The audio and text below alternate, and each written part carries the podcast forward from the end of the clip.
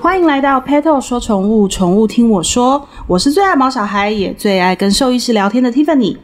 随着疫情解封以后哦，国内的旅游又开始兴盛，然后也随着各国陆续开放，报复性出国的人数也大幅的增加。尤其现在暑假就快要到了，大家都很想来场旅游，好好的放松一下。可是对于家中有养宠物的毛爸妈来说，出门旅游前最重要的还是宠物的安置问题，因为通常尤其是国外旅游，你不会是一两天的事情，那通常时间都不短，而且没有办法说回家就回家。那其实你在网络上搜寻关键字，像是旅游、出国、宠物，都会有很多的资料可以参考。可是像是找宠物保姆啊、宠物寄宿啊，那真的还有，甚至有的时候你真的要把宠物放在家里面的时候，要准备些什么？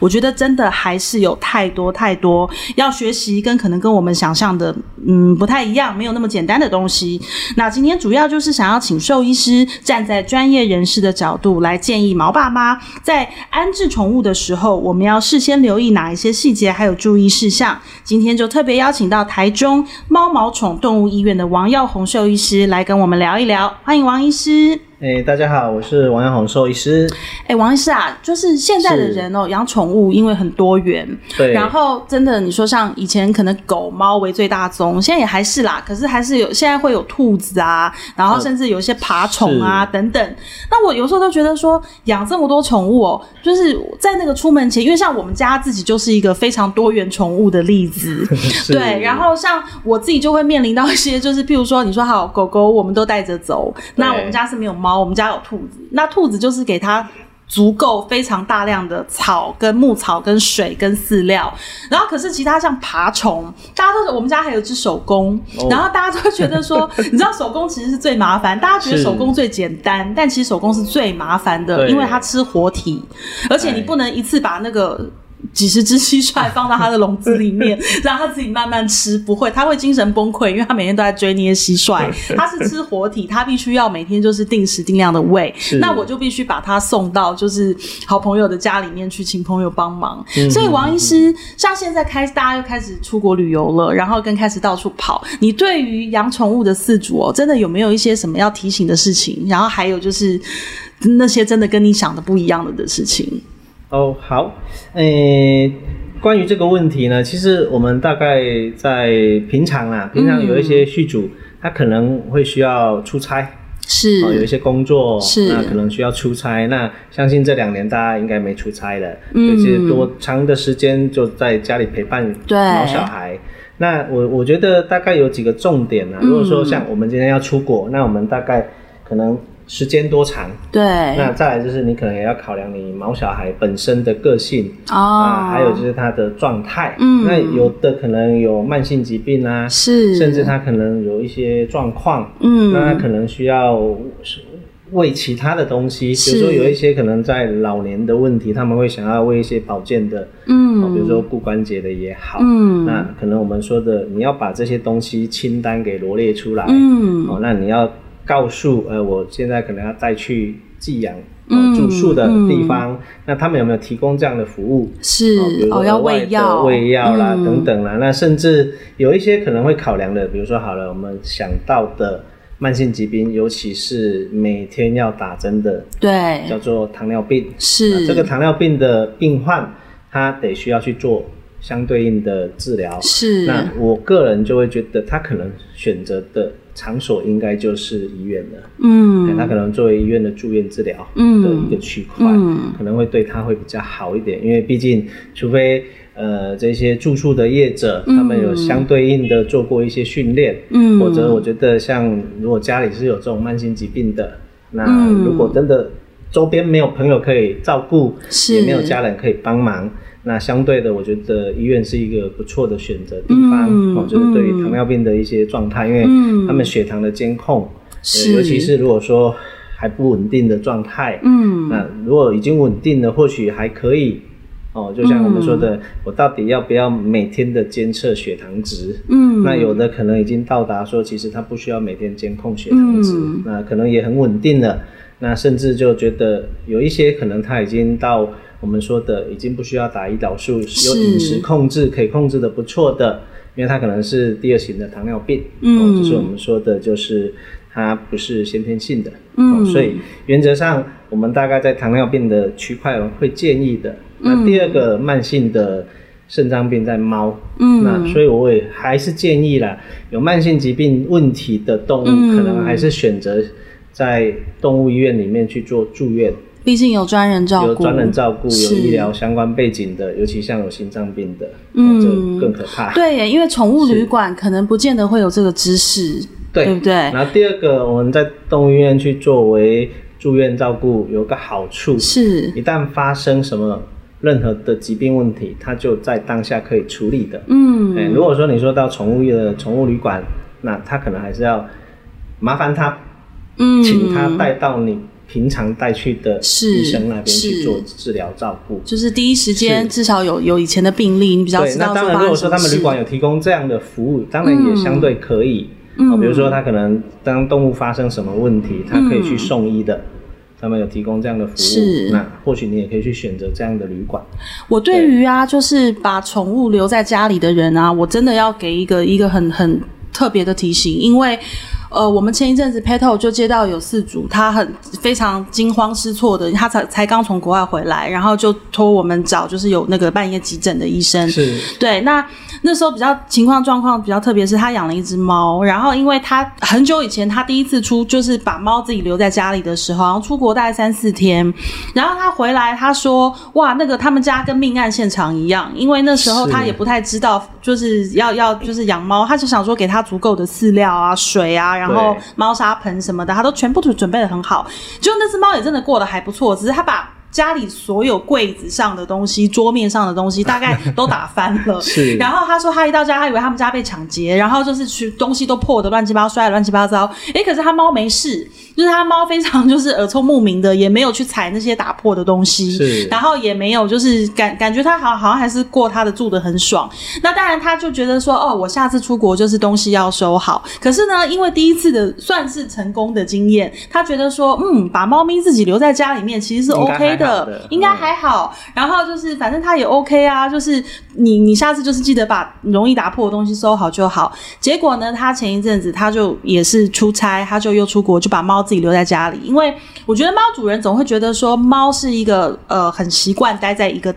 自己熟悉的环境里面的一种生物，所以他又觉得说留在家里面还是最好的。那所以这一次他又如法炮制，就这一次就糟糕了，因为猫咪它好像是不知道它又打破了什么，这只猫可能就是喜欢飞檐走壁，它不知道又打破了什么。可是这次它没有那么好运，对它就是自己的身体也弄到碎玻璃，然后有受伤。所以他回到家的时候，其实是他的他。一一开始他都还没有，甚至没有看到血迹，什么都没有，对所以他以为一样。可是他就发现，他要抱摸他的猫，他的猫是整个就是尖叫，然后躲是起来是，然后他才发现他身上有碎玻璃，然后很多对玻璃是插到他的皮肤上面哇的哦。问题是都不知道插多久，忍多久了。对啊所以他就赶快就是联络我们，因为那时候是很晚，然后他联络我们说有二十四小时急诊的医院要送去。对，所以其实我也要提醒一下，就是把动物留在家里面，真的某种程度上，它其实是很不安全的一件事，对不对，王医师？我们先讲猫啦，就是比如说养猫的，大部分都会知道说，就像我们为什么在猫科、猫猫猫科的动物医院里面，就是我们说的猫就是一个对外界环境、陌生环境，它会产生害怕。是，呃也可能相对有经验的，他们说，哎、我可能送去住宿，发对，现猫不吃不喝，对，那完全都没排便，也对，紧张到我们说的，就是这些状况都发生，嗯所以他们可能会选择留在家里。嗯但是现在其实我们说拜科技之赐啊，是自动喂食器啦，自动猫砂盆，哦但是我认为这些科技的东西当然相对方便便利，嗯但是它也有一些不安全的地方。对，对，所以原则上还是要注意。那第二个我会建议啦，如果要把它留在家里面，嗯其实还是要请人上门。现在其实有一些宠物保姆，嗯是他们是做上门服务的，是哦，就可能到你家里去做喂食、是清理这些的。那如果你放心的话，我觉得这也是一个不错的选项。嗯另外，当然就是如果你觉得不放心陌生人，那嗯，我们可能就托亲朋好友，亲朋好友能帮忙的就帮忙，那真的不行，那我还是建议上可能还是要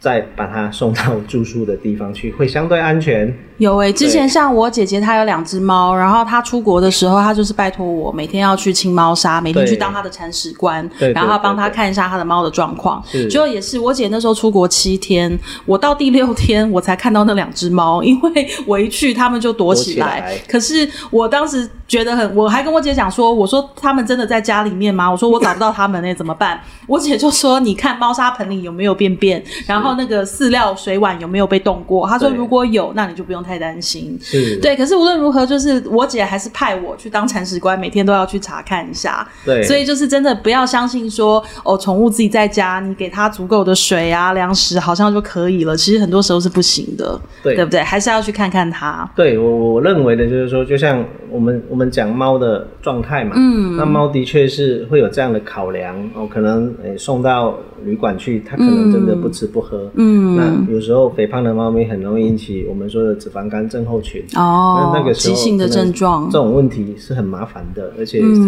它死亡率也蛮高的，所以我们还是要避免这些问题发生。所以建议就是还是不要冒这个风险，把动是物独自留在家里长时间。我们家就是一样的情况，像我们家有兔子，然后有是狗，有爬虫，然后兔子一定是呃，就是那个狗一定是跟着我们走，对然后我们我们不可能把它自己留在家， 对，然后像兔子跟那个爬虫因为比较难带，他们也是就是分送到不同的那个亲朋好友家去借居，对对，因为真的留在家里面，我都还是会有些风险，尤其是说我像兔子，其实大家都那时候都说哦兔子你给它足够的水跟草什么就好，可是我们知道兔子是比较容易紧张的动物，对我就怕说万一什么呃什么什么什么东西掉下来，门坏掉，还是打雷还是什么砸到的。他们。对，之类的，就是还是有很多你没有办法预期的情况。然后动物，毕竟它，我觉得动物甚至比小孩还还危险，还无助，因为小孩可能还会备好自己妈妈电话打给你， 可是你的狗跟你的兔子不会打给你说妈，我现在有危险，或者对妈刚发生一个很大的声响，我很害怕。所以真的就是我们要养饲，我们真的今天要养宠物哦，我们要出去玩，还是我们要做一些事情，我们就必须去想好我们这最甜蜜的负荷，我们要怎么安置它们，对不对？对那就像王医师刚刚讲的，如果就是你们家的小朋友是有慢性病，或者真的有一些需要特别照顾的，真的不妨就把他送去动物医院，因为真的没有什么比安全更重要。没错，对，那王医师，你最后有没有要给我们的呃四组什么提醒？尤其是现在已经要暑假了，就是旅游的大旺季要来了。对，那对对于就是因为甚至哦，现在很多像我们家狗狗，它有分离焦虑症。是因为它是在疫情的时候，刚开始的时候来我们家，那对那段时间因为三级警戒，我们都是二十四小时在家里的，所以它其实跟我它的狗生在我们家的前半年，它都是跟人二十四小时几乎在一起，所以它现在没有办法自己在家了。对那其实我也很难想象说把它送去狗旅馆，因为它跟我们这么亲密，对对，所以就是其实。我相信每个家庭都会有每个家庭不同的状况，包含宠物的不同，你对待的态度不同。那王医师可以给我们一个一个一个建议吗？就是让大家知道说怎么出去玩又能玩的安心，然后家里的毛小孩又能是安全的状态。好。诶、基基于这个点呢、啊，我嗯们其实都可以透过一些行为训练，嗯那甚至就是我们说的，其实在于诶、可能我们说的呃分离焦虑的这种小孩，嗯，那他可能会面临的事情，就真的如同我们想的，哎、跟我们分开了，他会不会是有一直焦虑，产生焦是虑，然后害怕，然后就产生一些疾病，嗯啊然后或者是说他就真的不吃，嗯 不喝，嗯然后茶不思饭不想等等之类的状况发嗯生。那其实我们大概可以去鼓励的，就是说，如果说哎、长时间，就像你刚刚讲的，啊，疫情期间他们跟我们陪伴的时间很长，对， 那这个时候，我觉得你可以不妨先试试看，就是我们说的叫社会化训练。嗯啊，比如说我还是要带他出门，嗯哦，那可能就是近的地方，嗯然后跟其他的人接触，跟其他的动物去接触互动，嗯让它产生这种我们说的不会有这种状态，嗯哦那时间一久了，训练完了，它可能或许真的这个状态要发生的几率会降低一些，嗯这是我们会建议可以去做的，嗯哦，那第二个，当然，如果真的没办法，那假设我们是国内旅游，嗯 现在其实有很多那种宠物的旅馆，啊比如嗯，说带着可以一起走，一起住的，嗯像我们说的友善的民宿也好，是，那我觉得这不妨也是一个不错的选择。嗯那当然我们要去提防的事情就是说，长途旅行他们会有晕车，哦，对，有一些狗还是会是晕车呕是吐，那你可能可以去动物医院去备一些晕车药。所以旅、外出旅游也是有外出旅游的安全事项要注意的。是的，那第二个就是我们还是不忘了去提醒一件事情：每年的狂犬病疫苗非常重要。嗯，那这个是法定传染性疾病，虽然是我们台湾呃真的很不幸的在六七年前又重回疫区啦，嗯哦、就疫情国、嗯嗯就是我们说的呃狂犬病的一个有狂犬病的一个国家。那是，在七年前的三十年都是嗯非疫区，嗯，那所以我觉得，哎，其实新闻上都还是陆陆续续有看到啊，什么野外的鼬獾又采集到了对狂犬病的病毒。嗯那像今年的二月、三月在中部啊，刚好是我老家的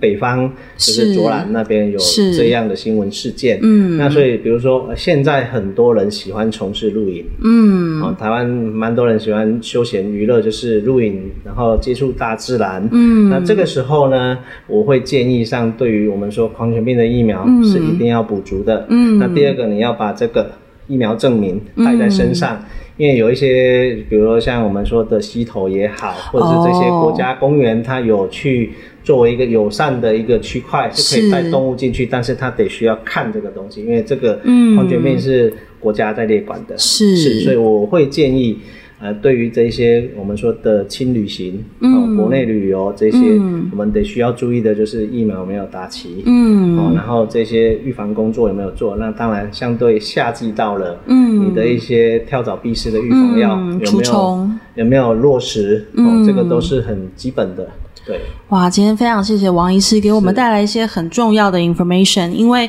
我们有时候只想到说，就是哦。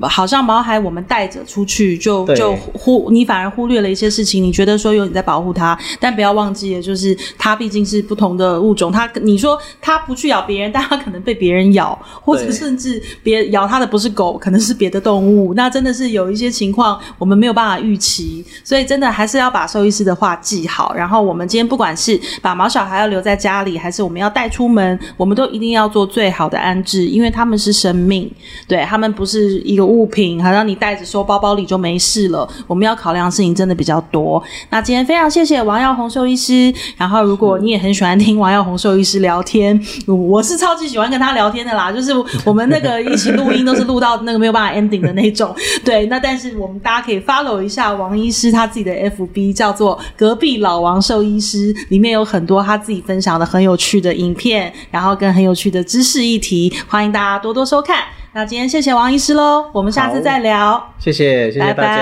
拜拜拜拜